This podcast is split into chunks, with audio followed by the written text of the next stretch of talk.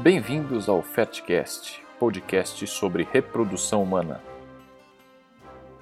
Você já conhece o Fertcast, nós já passamos de 20 episódios e hoje nós estamos aqui para discutir um tema muito importante em reprodução humana, que é a questão da reserva ovariana. O tema de hoje é: Minha reserva ovariana está baixa. E agora? E hoje estamos aqui nós três reunidos novamente. Eu, Sérgio Gonçalves, estou aqui com a médica Paula Marim. Tudo bem, Paula? Olá, Sérgio, tudo bem? Oi, Pedro, tudo bem? Pedro Peregrino. Olá, tudo bem? Sempre um prazer, sempre um prazer discutir esses assuntos com é vocês. É gostoso quando a gente está junto discutindo os casos, né? A gente tem uma conversa, né, quando a gente está junto, é diferente. Alguns temas são interessantes até a gente falar sozinho, a gente explica alguma coisa mais informativa, né? Mas esses temas assim que envolvem uma certa polêmica, uma certa controvérsia, é sempre interessante a gente discutir junto. Enfim, reserva ovariana. Reserva ovariana é um tema relativamente recente, né, dentro da, da reprodução humana falar de reserva ovariana, falar de preservação de fertilidade, é um assunto que começou a ser mais estudado, mais desenvolvido a partir do momento que a gente conseguiu congelar óvulos, né? Qual a experiência que vocês têm com reserva ovariana, com ansiedade de pacientes? Primeiro, o que é reserva ovariana? Bom, Sérgio, na minha consulta, eu sempre tenho ali para mostrar para paciente aquele desenhinho, aquele gráficozinho da reserva ovariana. Acho que todos, todos nós temos, né? Todos nós que trabalhamos com reprodução humana tem aquele gráficozinho que mostra o que, que é a reserva ovariana, os folículos ovarianos, quando até aquela historinha, aquela velha historinha que a gente conta, né, Sérgio? Que pacientes, as mulheres, elas nascem com o máximo de folículos e ao longo da vida ela vai só perdendo, se esgotando esse estoque de folículos ovarianos o folículo ovariano, na verdade, o que, que é? É o óvulo com as células ao redor, né? Então, a paciente, ela nasce com todo o estoque que ela vai ter para o resto da vida dela. E essa, então, é a reserva ovariana. Essa é isso que a gente tenta, na verdade, mensurar e avaliar ao longo da vida para tentar estimar quando que vai ser o final da vida reprodutiva da mulher. Quando esse, essa reserva ovariana se esgota, é quando ela não pode é, mais é, ovular, não pode mais engravidar. E a gente tenta aí por várias ferramentas avaliar essa reserva ovariana. É, todos vocês têm esse gráficozinho ali no, no consultório, não tem? Sim, é, eu acho esse gráfico super ilustrativo, é isso que a Paula falou. É super importante a gente explicar para a paciente que, diferente do homem, a mulher nasce com todos esses folículos, todos os ossos que ela vai usar durante a vida, mas mais importante do que isso, e isso as pacientes chegam com muitas dúvidas em relação a isso no consultório, é em relação às medidas da reserva ovariana e o que fazer nesse momento. Primeiro, eu, além desse gráfico, eu explico os desenhos dos folículos é, primordiais, os folículos primários, os secundários, até chegar em pré-antrais e antrais, que é o que a gente vê no ultrassom, que a gente faz no início do ciclo menstrual e explicar para elas primeiro que a todas as medidas que a gente tem são medidas indiretas da reserva ovariana. Na verdade, a gente vê os folículos, o que os, os folículos antrais e o que os folículos antrais produzem. Isso é a primeira coisa. Segunda coisa, que elas têm mais têm dúvida, ah, como que eu faço para aumentar a reserva ovariana? E isso é a primeira a primeira grande mensagem, acho que dessa conversa aqui hoje é: não existe nenhum jeito de você aumentar a sua reserva ovariana. Isso não existe. Se alguém um dia falou isso para você, essa pessoa está mentindo. Não existe pílula, não existe comida, alimento, chá milagroso, isso não existe. O que a gente, o, o que às vezes existe, algumas medidas que a gente pode tomar é de melhorar o aproveitamento daqueles folículos que são recrutados no início do ciclo. É, toda mulher precisa saber que a perda de reserva ovariana, diminuição da reserva ovariana, é algo constante, que acontece independentemente do uso de pílula, independentemente de gravidez. A mulher perde, estima-se, por mês, por ciclo menstrual, é, que muita gente acha que ah, por mês ela perde um óvulo, que é aquele que ovula. Não, ela perde aproximadamente mil óvulos, né, num cálculo rápido, levando-se em conta que por volta da menarca, ou seja, a primeira menstruação, a mulher tem cerca de 300 mil óvulos nos ovários e vai chegar na menopausa aos 50 anos, então estima-se uma perda mensal de mil óvulos. E essa perda é contínua, então ela pode usar pílula, ela pode ter várias gestações, isso não vai mudar a idade da, do esgotamento da reserva ovariana, a idade da menopausa. Né? É, só, só falando um pouquinho também sobre essa reserva, é importante também é, salientar que assim há diferença de idade da menopausa de uma mulher para outra. E por que uma mulher ela vai ter menopausa aos 45 e a outra vai ter aos 55? Basicamente, algumas mulheres nascem com mais folículos do que a outra. Então, eu posso nascer com 2 milhões e meio de folículos e uma outra mulher nascer com 500 mil folículos nos ovários. Além disso, eu posso ter uma velocidade de perda desses folículos maior do que a outra. Então, se eu, se eu perder mais, provavelmente eu vou chegar na minha menopausa antes. E também outro, tem outros fatores que podem interferir nessa reserva, como, por exemplo, quimioterapia, radioterapia, cirurgias é, em que se extrai parte do tecido ovariano, em que você tem uma perda abrupta dessa reserva. E com isso você diminui esse estoque de uma forma abrupta, abrupta e pode atingir antes a menopausa. E pegando o gancho com que isso com que a Paula falou, é muito importante a gente também chamar atenção, eu acho que a segunda mensagem, uma das mensagens importantes dessa conversa é que a reserva ovariana não está relacionada com a quali, claro que depende da causa, mas não está relacionada intimamente com a qualidade dos óvulos. Uma mulher de 45 anos com uma contagem de folículo antral de 10, ela tem teoricamente uma qualidade ovular menor do que uma mulher de 30 anos com contagem folicular antral de 3. Isso é super importante, porque se tem um fator isolado importante em relação à qualidade dos óvulos, é a idade. A reserva ovariana não tem tanta influência em relação quanto a idade em relação à qualidade dos óvulos. É, aproveitando aí um gancho no que você falou, então, agora, Pedro, só explicando então que, na verdade, ao longo dos anos a gente tem uma perda quantitativa desse, dessa reserva ovariana, então você diminui o número aí desses folículos com o passar dos anos e uma perda qualitativa, exatamente isso que você falou. Então, é, a paciente com 40 anos, ela até pode ter, se você vai encontrar pacientes em que a reserva está boa, só a qualidade vai estar tá ruim. Então, são os dois aspectos da reserva ovariana que a gente tem que avaliar. E falando em avaliação da reserva ovariana, e aí, quais são as ferramentas que a gente pode utilizar para avaliar essa reserva ovariana? A gente avalia a reserva ovariana basicamente de três formas, né? Atualmente. Duas com dosagens é, hormonais, são as avaliações bioquímicas, e uma é por imagem. Né? Por imagem, o que, que a gente faz? A gente faz um ultrassom no início do ciclo menstrual, entre, em geral, entre o segundo e o quinto dia do ciclo, e conta os folículos que estão nessa fase, né, que o Pedro mencionou, a fase de folículo antral. Por que, que o folículo antral? O folículo antral é aquele que tem uma cavidade líquida, que recebe o nome de antro, e ele tem líquido. Como ele tem líquido dentro, a gente enxerga no ultrassom. Quanto maior o número de óvulos no geral dentro do ovário, você tem, obviamente, um número maior também de óvulos que estão nessa fase de desenvolvimento, em folículo antral. Então, quanto maior o número de folículos antrais contados no início do ciclo menstrual, a gente chama isso classicamente de contagem de folículos antrais, melhor a reserva ovariana da mulher.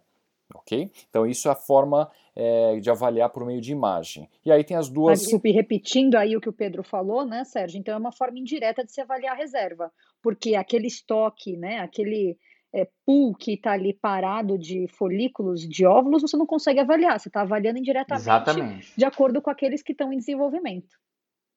Isso, porque são os únicos que a gente Exato. consegue enxergar, Isso. né? Isso. Muito bem. E o que mais? E o que mais a gente usa para avaliar a reserva ovariana, além da contagem de folículos antrais?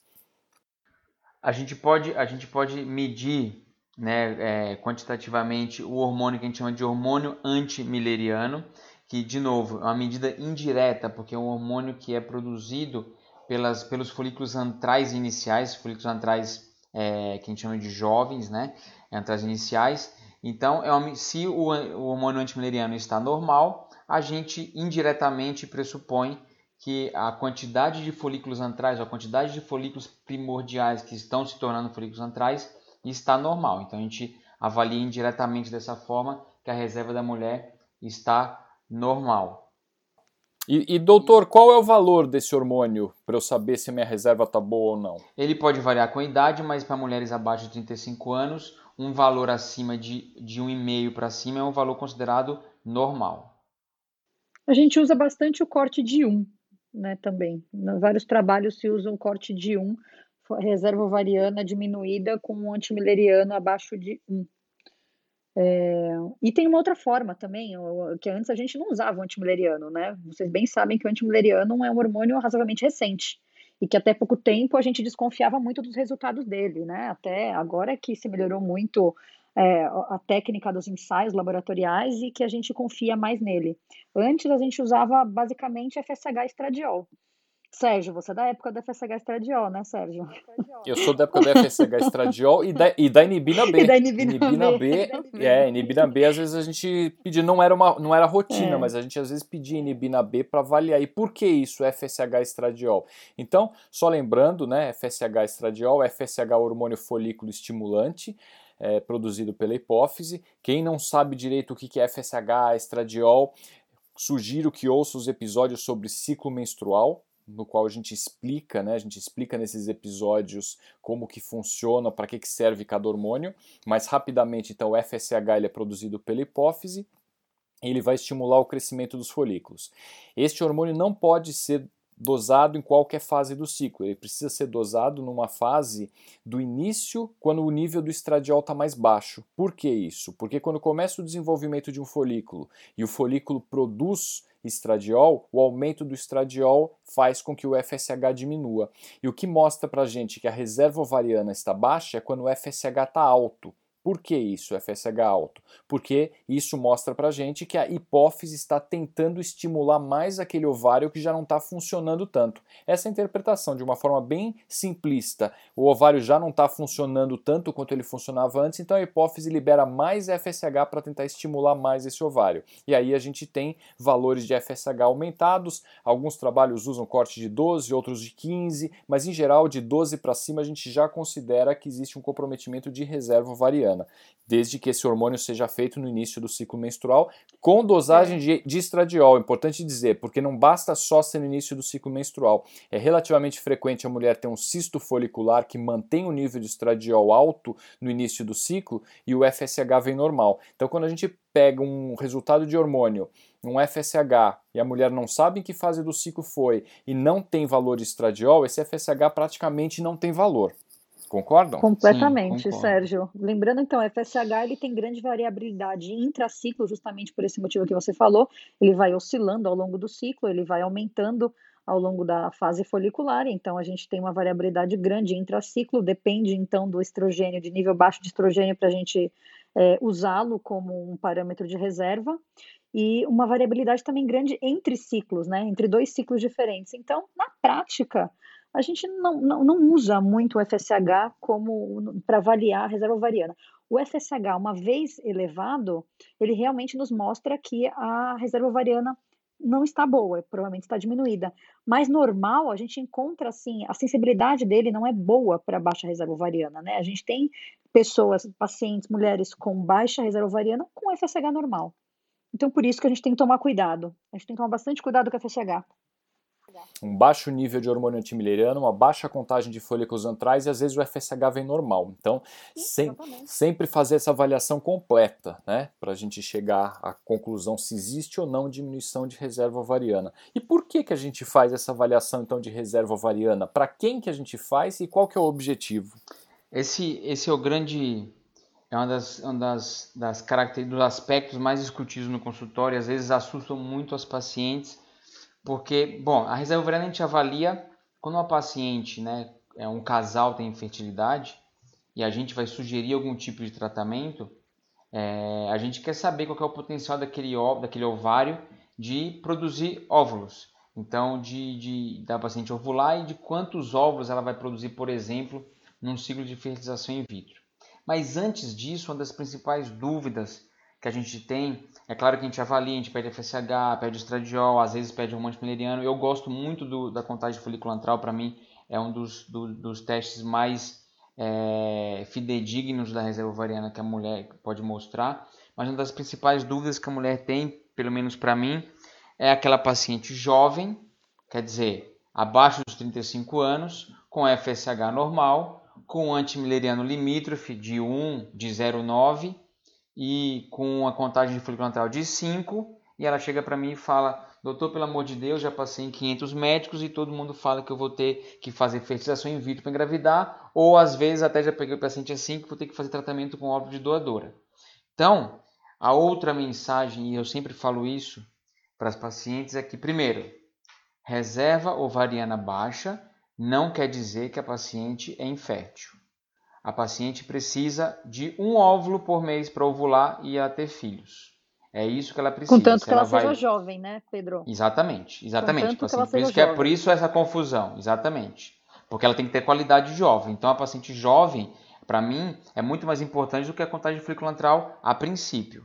Então, quando essa paciente chega para mim, claro, a gente vai afastar todas as causas que, é, de, de baixa reserva, fatores genéticos, menopausa precoce, ver a anamnese, o, o exame clínico da paciente, mas é muito importante dela, das pacientes, das mulheres ter, terem essa ideia que reserva ovariana, baixa reserva ovariana, não quer dizer que elas têm infertilidade. Uma paciente que recruta 20 folículos e a paciente recruta 2 folículos, se ela ovula, ela vai ter uma chance muito semelhante de engravidar. Claro, os outros exames da investigação basal precisam estar normais. Então, ela precisa ter uma trompa normal, ela precisa ter um útero normal, sem alterações, ela precisa ter todos os outros exames. Claro que não, precisa ter, não pode ter fator masculino, mas a resposta que eu dou para essas pacientes é: se ela chega para mim com contagem de folículo antral de 3, 32 anos, FSH normal, antimileriano de 1 e, e exames normais, a minha resposta para ela vai ser controle de ultrassom seriado mensalmente e relação sexual em casa. Mas, Já Pedro, de ver isso, paciente engravidar assim. Isso se ela quiser engravidar, né? então, mas esses pacientes chegam para mim querendo engravidar. Isso Exatamente. Quiser, então, esse, né? então, esse é o primeiro cenário. O segundo cenário, é isso que eu ia, que eu ia pontuar, a gente é muito importante durante a anamnese desses casais de perguntar qual que é o planejamento reprodutivo dessa mulher, às vezes ela é solteira, às vezes ela não casou ainda, ou desse casal. Pode ser que ela tenha 32 anos com reserva assim e ela queira engravidar só com 35, 36. O que, que, que a gente pode sugerir para ela? É claro que ela vai ter que acompanhar essa reserva ovariana semestralmente, pelo menos, fazer exames, fazer a contagem de folículo antral, mas aí sim a gente entra na, um, numa daquelas indicações de às vezes sugerir para essa moça é, fazer a preservação da fertilidade. Por quê? Porque essa reserva pode cair muito precocemente e ela perder a chance de engravidar com óvulos próprios depois dos 36 anos de idade. Então, isso que a Paula falou. É, pode ser que ela não queira engravidar. E aí a gente precisa saber qual é a real, o real planejamento desse casal ou dessa mulher para tentar sugerir um tipo de tratamento adequado e tentar orientar ela de uma forma mais adequada possível. É, o que, a gente tem percebido bastante né, em consultório de, de infertilidade é justamente essa situação. Mulheres que fazem exames gerais no consultório do ginecologista, não estão pensando em engravidar agora, e o ginecologista pede para avaliar como está a reserva ovariana, ele pede o hormônio antimileriano e muitas vezes descobre que uma paciente de 30 e poucos anos, 34, 35 anos, que não está querendo engravidar ainda, está com um antimileriano abaixo de 1 e fala: Olha, você está com a sua reserva ovariana abaixo. E aí bate aquele desespero. E agora? Né?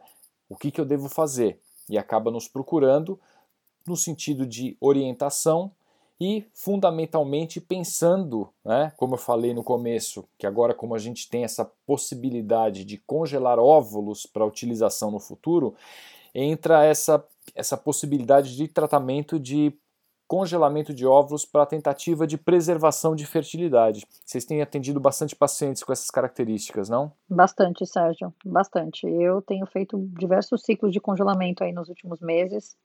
E uma coisa que eu tenho ficado realmente feliz, porque é, eu tenho visto que cada vez mais o ginecologista geral ele tem é, se preocupado com isso, né? A gente sempre falou que o gineco geral muito se preocupa com a anticoncepção, mas pouco se preocupava com o planejamento reprodutivo da mulher, né? Então, tão importante quanto falar para ela como ela não pode engravidar é falar para ela é, como que ela pode engravidar lá na frente, né? Quais são as possibilidades dela e o que, que ela tem que fazer. O planejamento reprodutivo é muito importante de ser abordado em consulta e eu tenho percebido que cada vez mais isso tem sido abordado pelo gineco geral. E realmente um, um, grande, é um grande erro aí que se comete na hora de avaliar a reserva é exatamente o que o Pedro falou. Eu, eu, percebo que a paciente que tem baixa reserva chega no consultório com medo, porque às vezes ela foi orientada de que é, a baixa reserva ovariana vai implicar numa dificuldade para engravidar lá na frente. Quando na verdade é exatamente isso que o Pedro falou. Se ela for jovem, não, não necessariamente, né? É, a qualidade dos óvulos ela vai ter. Então é muito importante que a gente consiga é, tranquilizá-la nesse aspecto. Então, é, ao mesmo tempo, a gente tem que colocar. Eu, eu falo que a consulta do congelamento de óvulos é muito colocar na balança, né? Você vai colocando de um lado por que eu congelaria e por outro por que, que eu não congelaria. Não tem certo e errado, não tem sim e não, não tem o momento correto para o congelamento. Então, você tem que explicar para a paciente, explicar essa historinha da reserva, explicar a historinha da idade, perda da fertilidade a partir dos 35 anos. E se a paciente realmente com uma baixa reserva ovariana não tiver perspectiva de engravidar, tem que ser abordado com ela necessariamente congelamento de óvulos, né? É... é, e aí não se trata, não se trata em fazer um terrorismo, né? Mas é importante essa orientação para que ela não chegue de repente em tal grau de baixa reserva ovariana, de insuficiência ovariana prematura, e ela passou por esse momento de baixa reserva, não foi orientada adequadamente e não fez nada a respeito. Eu tenho uma paciente que me procurou há cerca de um ano com essa dúvida, mas nem sabe se ela quer ser mãe, ela nem tem muita vontade de ter filhos, mas ela está com 35 anos e ela tinha um antimileriano de 0,9. Exatamente essa situação. Foi fazer a avaliação, a reserva está diminuída. Ela não estava muito afim de congelar óvulos naquele momento. Eu sugeri, vamos fazer um controle daqui a seis meses para a gente ver o que, como está o seu hormônio antimileriano. Ela repetiu esse hormônio antimileriano, ele veio 0,3. Então, ela tem uma baixa contagem de folículos. Então, essa paciente, se ela pretender fazer alguma coisa, esse é o momento. Porque porque talvez daqui a um ano ou dois anos ela tenha uma reserva muito mais baixa. E isso é outra questão importante aí que as pacientes perguntam, e a grande verdade é que a gente não tem uma resposta pronta para dar. Quando você vê uma diminuição de reserva ovariana, ela pergunta: mas quanto tempo eu tenho? Quanto tempo essa minha reserva dura? É, um hormônio antimileriano de 0,7 ele significa que ela tem quanto tempo? A gente não Quando tem... que eu vou ter minha menopausa? Isso, a gente não tem essa resposta, né? Qual é a, a velocidade? Qual é a velocidade de perda? Como a gente pode estimar? A gente pode ir avaliando periodicamente, que foi o que eu propus para ela, né? Exatamente, são medidas indiretas. A gente não consegue falar, ó, daqui a quanto tempo você não vai ter mais folículo. Então, é, eu acho que isso que a Paula falou e isso que o Sérgio falou também em relação à orientação adequada, parte lá do ginecologista geral, é, eu acho que é, a gente recebe pacientes muito bem orientadas em relação a ainda, mas pacientes muito mal orientadas de várias, de diversas formas. Ou pacientes que querem engravidar e já indicaram a fixação in vitro para ela só por causa de uma baixa reserva e nem sequer é, investigaram as causas da baixa reserva, né? Porque a gente tem que afastar os, as causas importantes. É, e pacientes que nem sequer ouviram falar em preservação da fertilidade. E eu cito é, aqui uma aula que a gente teve no Congresso Europeu é, de reprodução esse ano, que foi online, que eles falaram muito da educação em relação é, à infertilidade. Então, em países de primeiro mundo, onde a taxa de natalidade é muito baixa, eles estão tentando é, estimular um pouco isso e as mulheres também estão tentando engravidar cada, é, engravidam cada vez mais tarde, eles estão alertando em relação a isso. As pacientes começam a aprender quais são os fatores de infertilidade sobre reserva ovariana no, no, no colégio. Né? Elas já chegam com 20 e poucos anos sabendo com que elas vão trabalhar ou qual vai ser a programação da vida delas e elas sabem em relação a isso. Elas já sabem que com 30 e poucos anos elas têm que passar com o ginecologista e eles, eles têm que saber orientar em relação a isso. Isso é muito importante. Isso, isso é, é uma medida de saúde pública, porque isso diminui o custo né, é, do governo, inclusive em países que o governo paga é, por esses tratamentos de infertilidade, isso é uma medida de saúde pública em relação é, à infertilidade. É, e diminui o nosso trabalho, na verdade. Né? As pacientes chegam muito mal orientadas. Eu dei esse exemplo antes da Paula falar de preservação, porque eu já cansei de ouvir, é, já cansei de receber pacientes com baixa reserva, com indicação de ovo doação e com indicação de diferenciação in vitro, e às vezes engravidam tendo relação sexual em casa. É, só é, um pouco orientadas, fazendo ultrassom mensal, sabendo quando elas vão ovular. É, e quando eu recebo pacientes que já são casadas, que falam assim, ah, eu vou tentar engravidar daqui a um ano, e tem esse, esse exemplo que o Sérgio deu, um hormônio antimileriano limítrofe, eu não indico preservação. Eu tento convencer a paciente de engravidar, antecipar a, a, a programação dela de engravidar, porque vai ser uma forma mais barata e uma forma é, mais, entre aspas, menos artificial, é, dela conseguir ter, chegar no sonho da maternidade dela sem ter que fazer um tratamento. É claro, ela vai perguntar, ah, eu quero ter mais de três filhos, como é que fica? Claro que isso impacta na, na conduta que a gente vai tomar. É, mas eu estou querendo dizer que a forma de, de orientação que a gente dá para esse tipo de paciente é super importante, porque elas ficam completamente desesperadas quando falam para ela que ela vai ter que fazer um tratamento ou um tratamento com de doadora só baseado no exame é, que às vezes não vai impactar tanto assim. Se elas forem jovens, claro. É, eu, eu acho que eu sou uma grande defensora da educação em fertilidade, viu, Pedro? Eu acho que a gente tinha que receber realmente é mais super importante, é super importante. É, é, extremamente importante que isso seja cada vez mais divulgado. Suas três filhas vão eu... ser agraciadas na sua casa, porque elas vão ser bem orientadas em relação a isso. Com certeza, não tenha dúvida. Mas eu acho que depende bastante, falando agora realmente dessas pacientes que se apresentam aí com baixa reserva, depende muito da idade e da como eu falei, da intenção delas. Muitas se apresentam no consultório sem vontade de engravidar e, e, se deparam pela primeira vez com o tema na vida, né? Porque até então elas nem pensavam em engravidar. Elas não consideravam. Aí vem com um diagnóstico de baixa reserva e fala: bom, e agora? Esse tema tem que agora começar a ser abordado na minha vida. E vem aquela dúvida. E aí que se começa o questionamento: será que eu quero? Será que eu não quero? Muitas vezes eu acho que esse teste de avaliar a reserva desencadeia uma série de mudanças na vida da mulher né? E atenta a mulher para temas que antes ela nem se importava com. É, e, e, é muitas vezes complicado você modificar essa programação de vida da mulher, tanto de vida profissional quanto pessoal, porque a reserva ovariana está baixa, né? Como é que você vai falar, olha, para um casal recém-casado, vocês precisam pensar em gravidez agora. Eu atendi um casal outro dia, ela está com baixa reserva ovariana, eles vão casar no ano que vem. Eles são noivos, eles vão casar no ano que vem. Né? Então é, é complicado para você falar, olha, já precisa começar a pensar logo na gravidez. Felizmente a gente tem hoje essa possibilidade de congelamento de óvulos, né? que eu sempre falo isso, não dá para ser visto como uma garantia de que a fertilidade vai dar vai estar preservada no futuro, mas eventualmente, se essa reserva for se esgotando mais rapidamente e houver uma dificuldade para engravidar no futuro, é uma possibilidade a mais de, de tratamento para engravidar por meio de fertilização in vitro com óvulos jovens e com um número talvez maior de óvulos do que ela vai ter daqui a dois ou três anos, né? Exatamente. Nós temos um episódio de congelamento de óvulos, né, Sérgio? Então, é, se acho que já faz já bem antigo a gente já fez aí já faz um tempo esse, esse episódio então se alguém aí tiver dúvida em relação ao congelamento como é que funciona o processo e também quais as limitações do tratamento dá uma olhadinha uma checadinha nesse episódio. Sem dúvida é sem dúvida. Os episódios estão todos aí para serem ouvidos e ouvidos novamente né? isso é uma coisa legal do, do podcast né? A gente pode ouvir ouvir de novo eu acho que a mensagem final tem que ser. É, teve um, um, resultado aí, um alerta de baixa reserva ovariana, procure um especialista.